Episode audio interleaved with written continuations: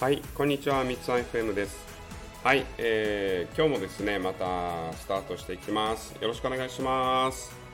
はい、ということで、えー、まあ12月入りまして、えー、11月終わったということなんですけど、皆さん、11月いかがでしたでしょうか？まあ通常はですね、だいたい10月からあの不安定になりつつ、11月も変わらず不安定だみたいなところは、やっぱり人によっては多い。でもしくはあのものすごい会社が忙しくて仕事でバタバタしているという方も多いんですよね。まあ両方いろんなタイプありますけども、あの10月、11月はやっぱり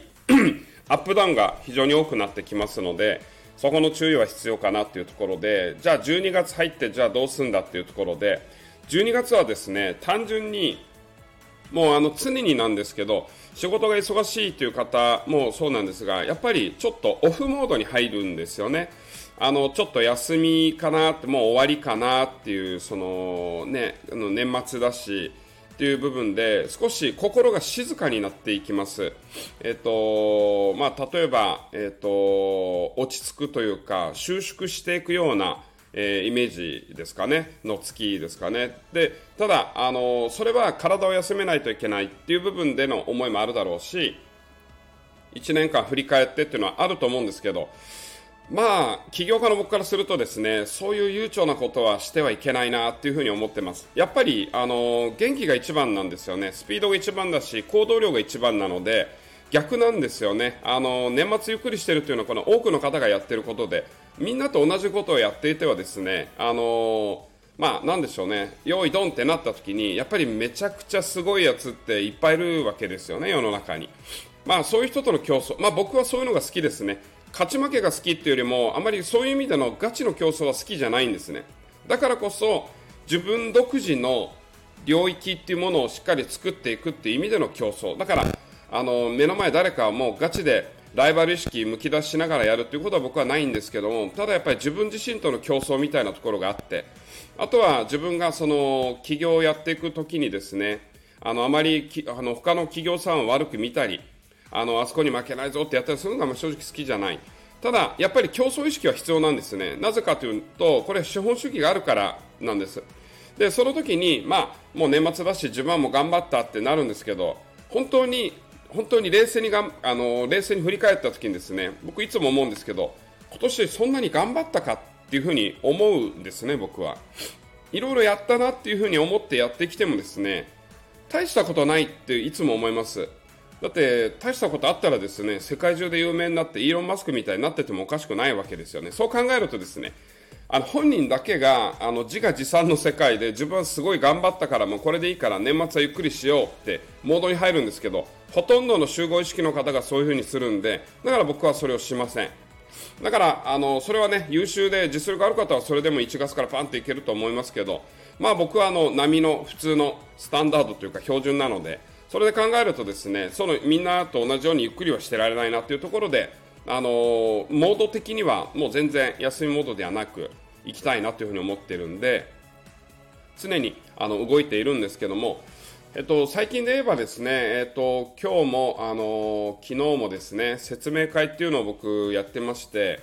まあ、あの前回も話したんですけどその上級ヒーリングワークという僕の会社でやってるプログラムがまあ1回終わったんですね。でそれで来年の4月にまた新しく動くんですけどこれをですね、えっと、かなり時間をかけて設計をしてきてまして来年の4月からやる内容がもうガラッと変わっていくっていう非常にそこに僕はワクワクしていましてその説明会、まあ、ワクワクしてる自分が設計したプログラムなんで、まあ、その説明会やるってなると、まあ、僕が設計者なんでそれはワクワクするでしょうって話なんですけどそれも昨日もやり、まあ、今日もやりですね。で、あのー、申し込みしてる方もあのいましてあの非常にその方にも本当にありがたいなと思いますし、また昨日もですね、えっと、あのスーパーチャネラーという僕が担当しているプログラムがあるんですけど、これはあの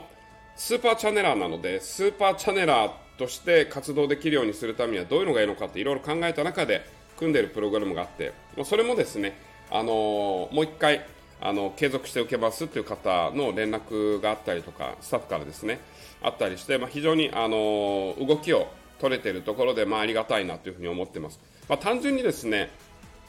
知ってほしいし分かってほしいし使ってほしいなっていう気持ちは僕強いんで、まあ、だからあの、まあ、僕が指導しようが、まあ、他のスタッフがですね担当しようがですね、まあ、それ全力でやるのは全力でやってであの日々やってるとで、まあ、僕が担当している方にはですねテストは社員をあのテスト担当って当てるんですけどまあ、あのレポートも書いてもらってそこでまあちょっとあまり完璧じゃないみたいな感じが来ると僕もよし次はあの完璧な感じにしようっていうのでそれもあのシェアしながら受けてる方ですね。一緒に頑張っていきましょうっていうのでやったりする、まあ、そういうのが結構好きだったりするのでもう思いっきりやらせてもらってるんですが、まあ、そういう感じで、あの、もう来年の4月を見据えてですね申し込みしていただいている方もいるしまたすぐスタートしていこうという方もいる、まあ、そういうことを考えるとですねやっぱりワクワクするわけですよね。あの気持ちが上がってくるというか。だか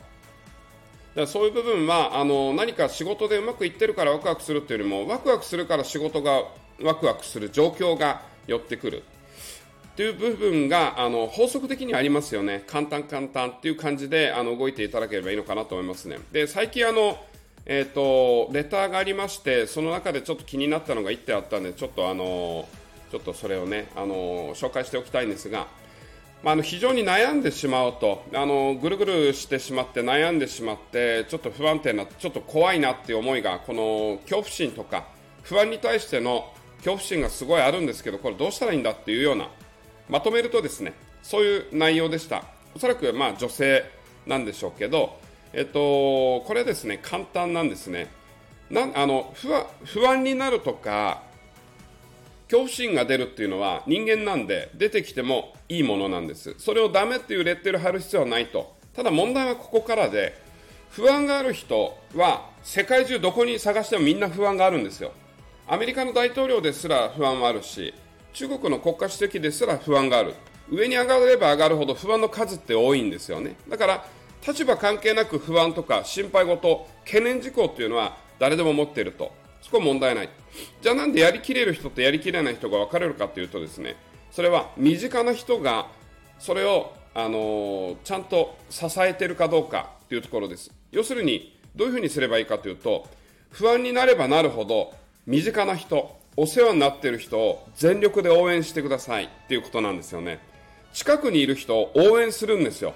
サポートする、まあ、絶対この人の力になろうって思って近くにいる人にめちゃくちゃ応援しながら仕事をやる、サポートする、しかもその時行動量も上げないといけないし、スピードも高めて、で発言もして、自分の思いも自由に伝えながら、とにかく元気いっぱい近くにいる方のサポートしていこうとするとですね、その懸念とか不安とか押しつぶされそうなことを跳ねのけることができるんですよね。不安があるから不安を消そうっていうことでカウンセリングに来る方もいるんですけども、カウンセリングに来てもいいんですけど、カウンセリングに来るのは、次の未来どう作っていこうかなっていうワクワク状態で来るっていうのが一番ベストで、悩んでいくからこれどうしたらいいのか、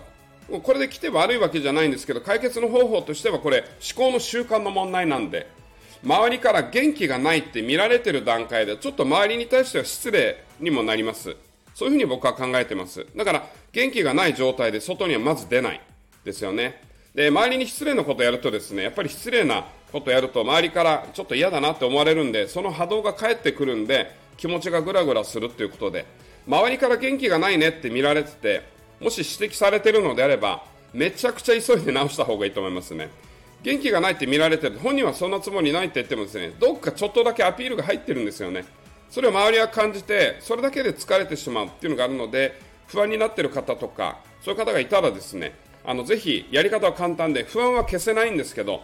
それを忘れるというかそれを跳ねのける強さとして近くにいる方をめちゃくちゃ応援するというか動きを作っていく。しかも元気にスピーディーに行動力増やしてですねやっていくとそういうものには全く押しつぶされないっていうことが起こるんで人とのつながりの中でやっぱりメンタルは強くなっていきます。一緒にやってるよなっていう人がいれば強くなるんで一緒にやってる支え合ってるっていうのを確認し合えるように。でも確認し合えるには自分からどんどん出していかないと相手も喜ばないしあ一緒に飲みに行こうよとか食事に行こうよとか今度お茶しましょうっていうのがかかるっていうのはテンションが上がるからなんですよね。誘いが来るぐらいですねあの相手のことをガンガン支えていくサポートしていくっていうのが最低限かなと思いますね。あの辛いことがあるのにそんなことできないエネルギーがないと言ってもですねエネルギーは出さないと元気にはならないわけですからエネルギーっていうのは外から来るものではなくて自分から出すものなんですね。出していこうという中で周りからエネルギーが寄ってくる。観光って光を見るって書きますけどもあれは光ってるいいところを見に行くのが観光なんですね。で光があるからそこに行く。でもっと言えば自分の光を確認するためにその観光地に行ってすごいな綺麗なだなって感じてるんですけどそれは実は自分の中にある光を見て気づいて出すきっかけにしようっていうので動いてたりします。それはあのガイドが仕組んでることかもしれませんが本人分からなくてもそういうことを観光するのが好き旅行するのが好きいろんなのを見るのが好きという方はですねきっと自分の中にあるパワーがものすごい好きなんですよね。なのでちょっと気分が落ち込んだ時はですねお花屋さんに行ってちょっとお花でも買ってですねそのお花を着ながらちょっと食卓を華やかにしたりとかそういったことをやりながら全く元気ない方はそれやってそれで元気をちょっともらって美味しいものを食べてですね近くにいる人を応援して元気よく返事をパッとやりながら動きをやりながらね、自分のいいと思ったものをちょっと手紙書いたりでもいいし思い伝えたりでもいいんでサポートしていくような意識でやられるとこの寒くなってきたこの12月でもですね元気にやっていけると思います。はい今日はそういうところで、えー、終わりにしたいと思います。今日もご視聴ありがとうございました。それではまたね。